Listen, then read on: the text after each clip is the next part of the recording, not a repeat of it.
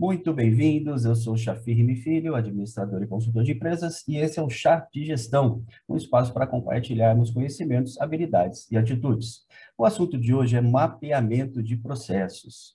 E o mapeamento de processos, ele é muito importante para que a sua empresa e você tenha um, um conhecimento, uma visão geral de tudo o que acontece, de todas as etapas, de todos os processos. Esse é um processo muito importante, é um passo muito importante, uma ferramenta essencial para que você tenha uma melhor gestão da sua empresa. O objetivo do mapeamento dos processos é achar falhas nos fluxos dos processos, corrigindo e diminuindo, por exemplo, tempo de produção, o tempo de entrega de um produto, a otimização da produção, e isso impacta diretamente nos custos do produto, ou seja, vai impactar diretamente no resultado da sua empresa. Por isso que é extremamente importante você fazer não só o mapeamento dos processos, mas a análise desse mapeamento depois de feito. O ideal é que você inicie fazendo primeiro a leitura da estrutura da sua empresa o que monta, quais são os níveis da sua empresa, quais são os setores, o que está ligado a quê, para que você consiga decifrar aqui o quebra-cabeça que monta a sua empresa ou que montam os setores da sua empresa. Então, primeiro você começa definindo quais são os setores, depois os macroprocessos e, na sequência, os microprocessos, que eu já vou detalhar um pouquinho mais agora na sequência. Legal? Um exemplo é, é, que a gente pode usar, que todas as empresas têm, por exemplo, é o setor financeiro. Cada empresa, cada setor, cada, cada segmento, perdão, ele vai ter uma diferença no, no, na sua composição. Então, tem empresas que têm o setor de produção, outras não, empresas que têm o setor de logística, empresas que têm o setor de pesquisa e desenvolvimento, enfim, cada empresa de cada segmento vai ter a sua composição. Mas eu peguei aqui um exemplo, um financeiro, que acho que toda empresa tem. Então, os setores você vai definir: setor financeiro, setor de marketing, setor de RH, setor de produção, como eu já exemplifiquei, setor de pesquisa, é, setor comercial e por aí vai. Então, esses são os setores da sua empresa. Abaixo disso, você vai mapear os macroprocessos. Ou seja, dentro desse exemplo que eu peguei no setor financeiro, os macroprocessos do setor financeiro ele podem ser divididos em pagamentos, recebimentos, orçamento e uma infinidade de outros macrosetores, também de acordo com a sua empresa e de acordo com o segmento em que você atua. Tá legal? Nesse exemplo, eu peguei aqui dentro do setor financeiro, dentro do macroprocesso pagamentos, aí sim quais são os microprocessos. Nesse exemplo também eu peguei dois simples, né? pagamento de fornecedores e pagamento de salários. E nesse caso, cada microprocesso ele deve ser mapeado, desde o seu início até o seu final desde a hora do recebimento da demanda até a entrega do produto ou do serviço. Nesse caso, nesse exemplo, pagamento de fornecedores. A partir do momento que o setor financeiro recebe o pedido para pagar um fornecedor, você vai mapear todas as etapas até o pagamento efetivo. A partir do momento em que o setor financeiro recebe o pedido, para pagar salário dos funcionários, você vai mapear todas as etapas até que o salário seja efetivamente depositado na conta dos funcionários. Ou seja, quem recebe essa demanda, o que é feito, se existe um sistema que é alimentado com essas informações, qual é a conferência, quem autoriza, se deu algum problema, volta para o RH, no exemplo de pagamento de salários, por exemplo, volta para o RH, para que o RH refaça esse cálculo, refaça essa conta e volte de novamente para o financeiro, enfim, todas essas etapas devem ser mapeadas, porque é já, exatamente aí em que você consegue pegar algumas falhas ou mesmo uma otimização, você pode melhorar a sua, o seu desenvolvimento. Existe uma ferramenta é, que, ela, que ela, alguns chamam de CIPOC, outros SciPOC, tem um outro vídeo que eu vou falar para vocês também sobre ferramentas da qualidade, é, que, e, e, o CIPOC ele, ele se inclui também nessas ferramentas, tá?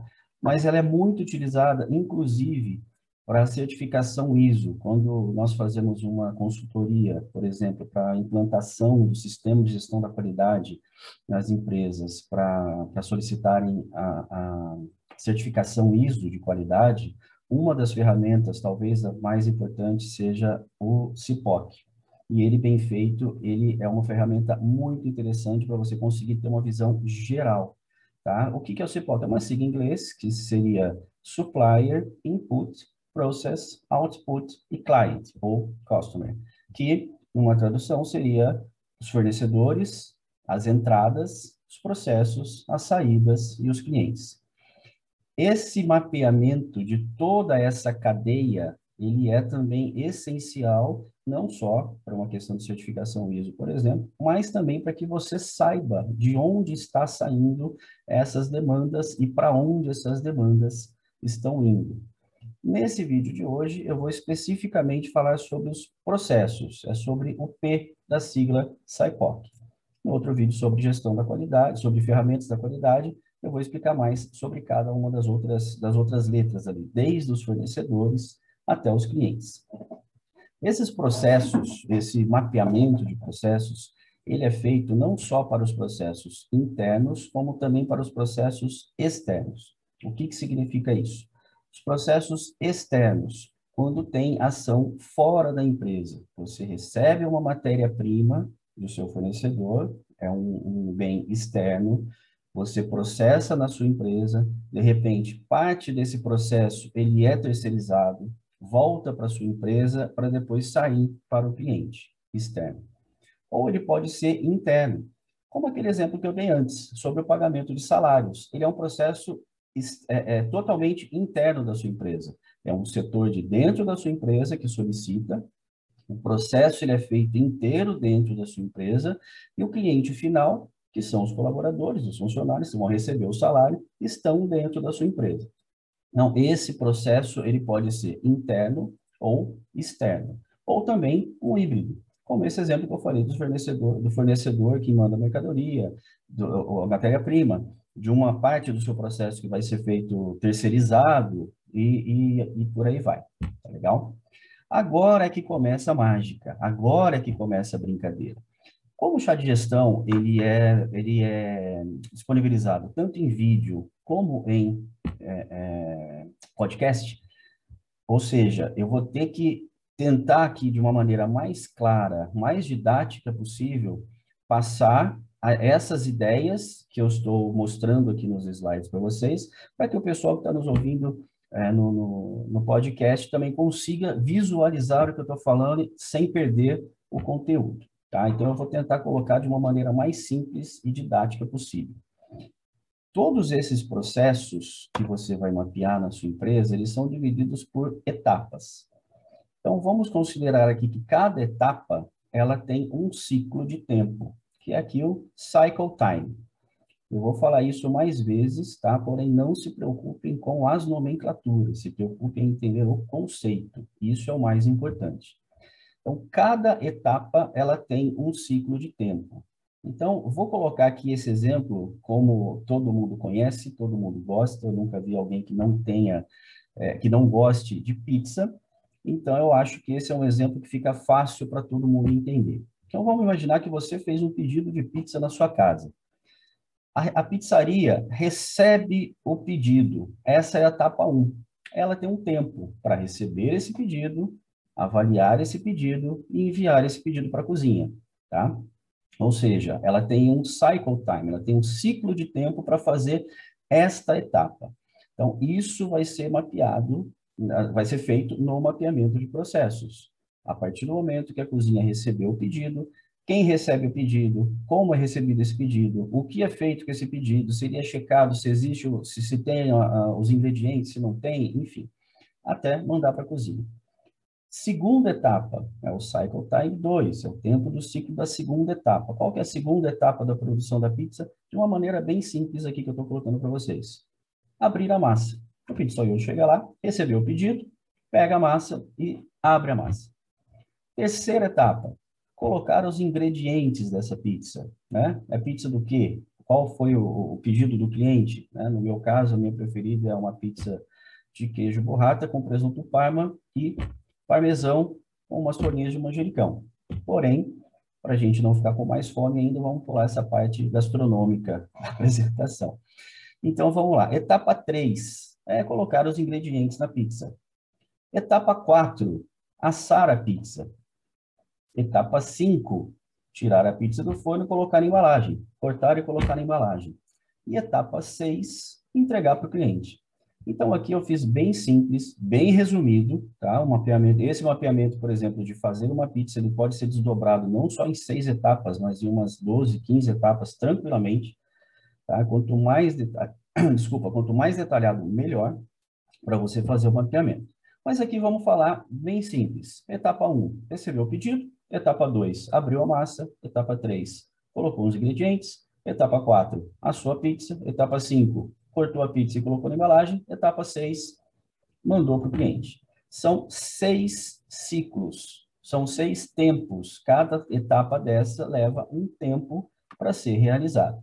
Então, esse é o cycle time, é o tempo para cada etapa, ok? Depois, a gente vai ter o total cycle time, é o tempo total do ciclo, tá? Novamente, não se preocupem com a nomenclatura, mas sim com o conteúdo uh, ou conceito. Na etapa 1, nós já vimos que ela tem um tempo. Na etapa 2, outro tempo. Na etapa 3, outro tempo, e assim por diante.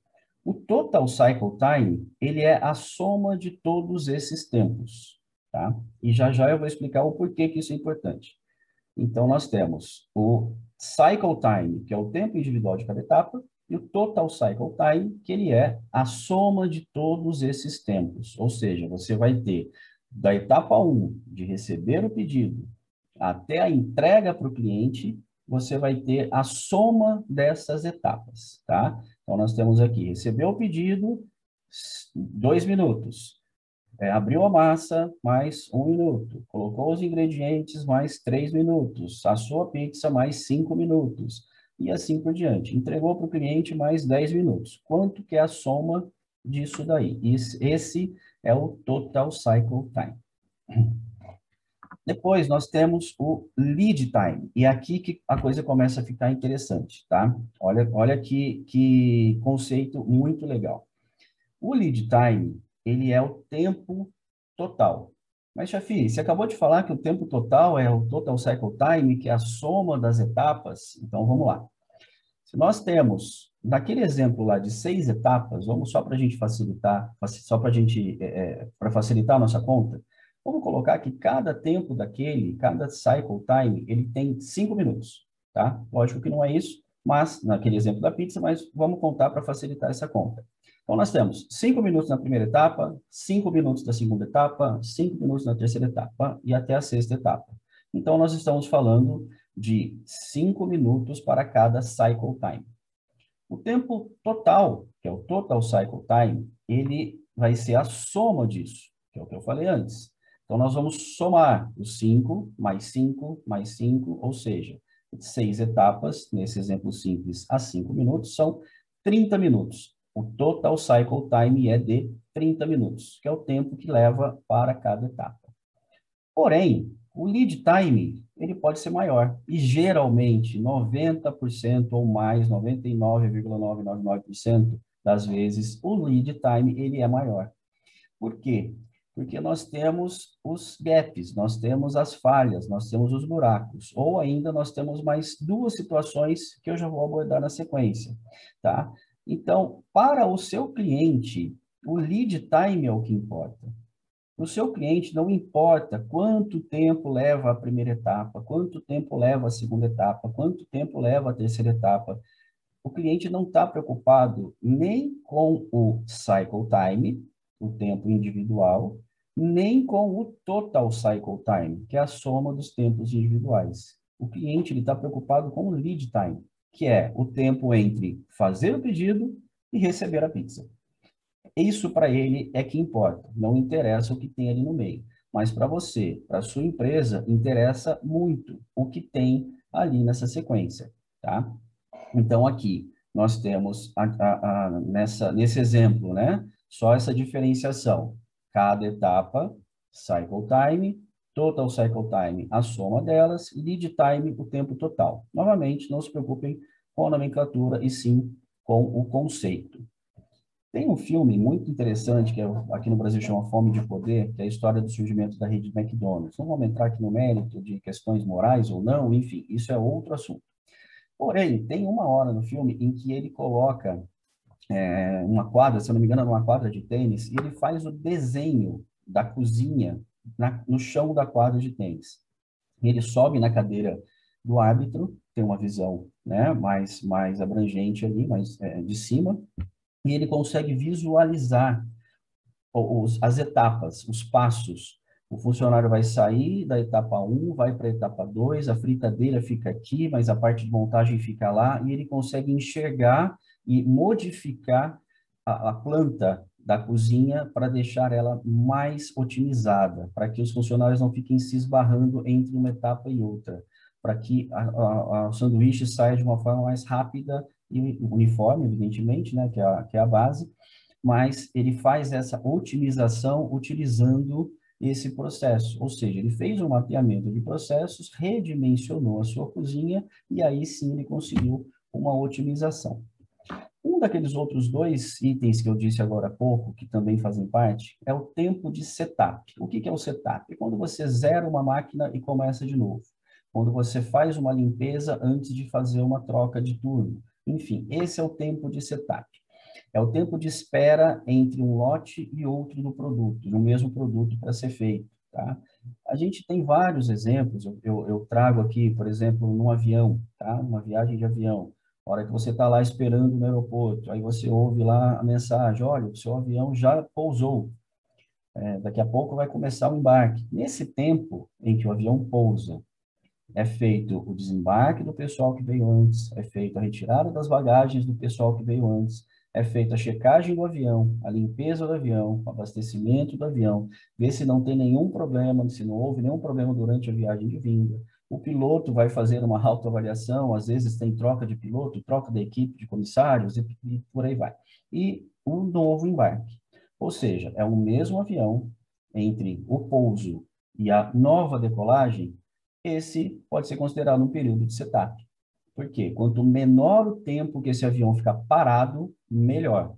Evidentemente, para essas, essas empresas, o avião é um investimento gigantesco. Quanto mais tempo parado, maior o prejuízo da empresa. Ou seja, quanto menor o tempo de setup, quanto menor esse tempo de espera do avião no solo, é melhor para a empresa. Então, eles tentam ao máximo reduzir isso, no caso de uma aeronave, evidente que não pode deixar passar nada por questões é, é, óbvias de segurança. Tá?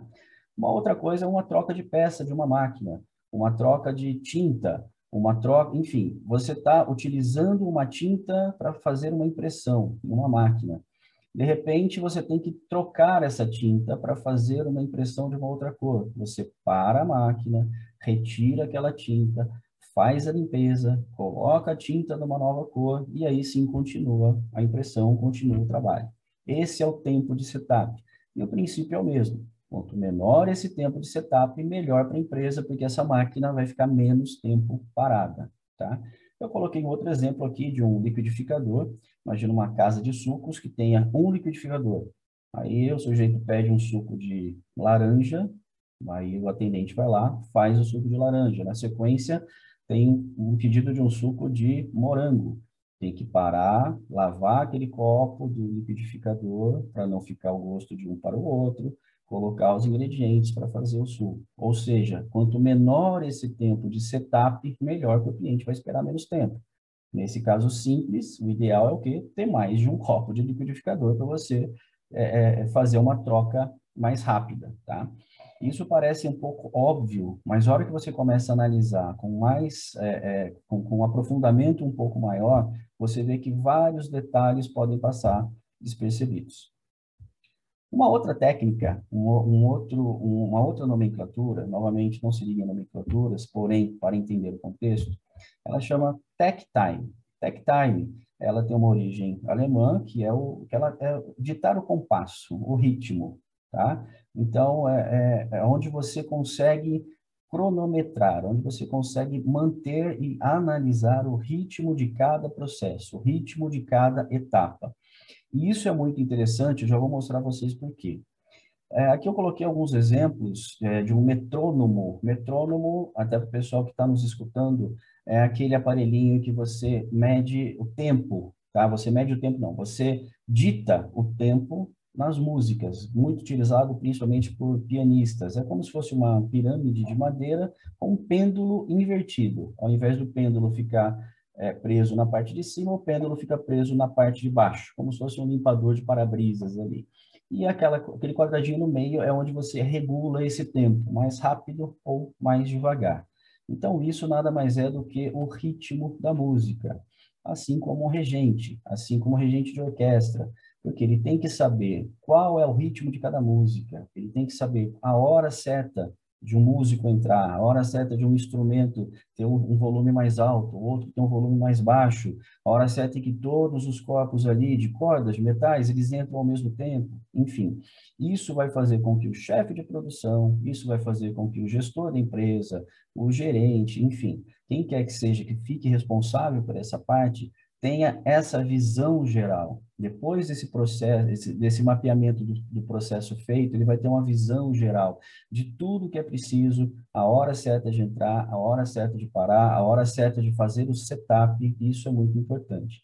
E um outro exemplo é também uma equipe de remo, tá? aquela, aquela onde tem o timoneiro ali que fica ditando o ritmo das remadas, ele não simplesmente fica ditando esse ritmo das semanas, mas ele vai saber exatamente quais são os atletas que se dão melhor remando do lado direito, remando do lado esquerdo, quem fica mais à frente, quem fica mais atrás, ou seja, ele tem esse conhecimento depois de feito esse mapeamento. Para quê? Para que o barco siga em linha reta, siga no, no curso que ele deve seguir. Se tiver algum desvio, ele já consegue notar e fazer essa correção na hora. Por isso que é muito importante ter esse mapeamento feito, tá legal? O TACTime, ele é uma conta muito simples, muito simples. É o tempo disponível que você tem para fazer alguma tarefa sobre a demanda de produtos ou de serviços ou de tarefas.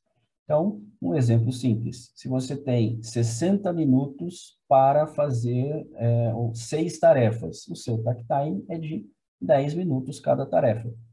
Ou seja, é uma conta direta, uma conta simples. E por que que esse tag time ele é tão importante?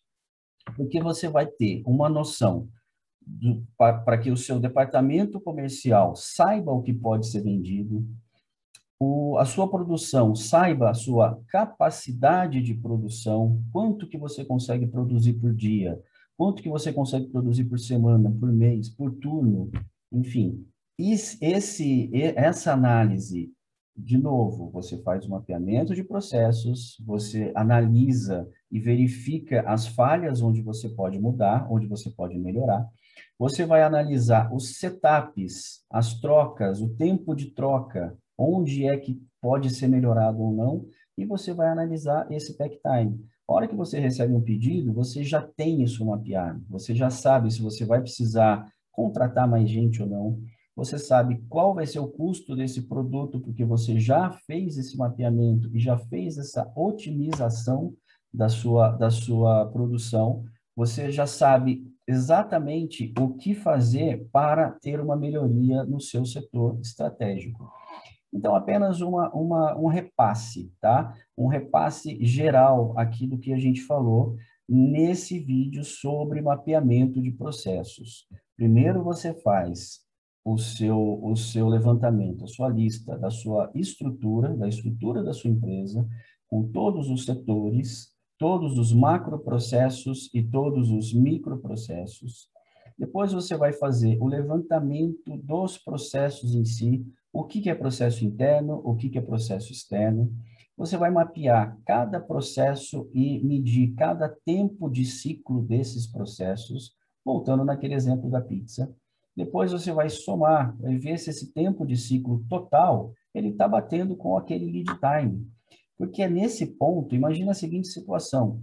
O seu cliente reclamou, nessa, nesse exemplo da pizza, o seu cliente reclamou que a pizza demorou para chegar. Opa, a primeira coisa, o entregador atrasou. Será que foi o entregador que atrasou? Vamos ver o passo a passo retroativamente. Qual que é o tempo que o entregador levou para entregar essa pizza?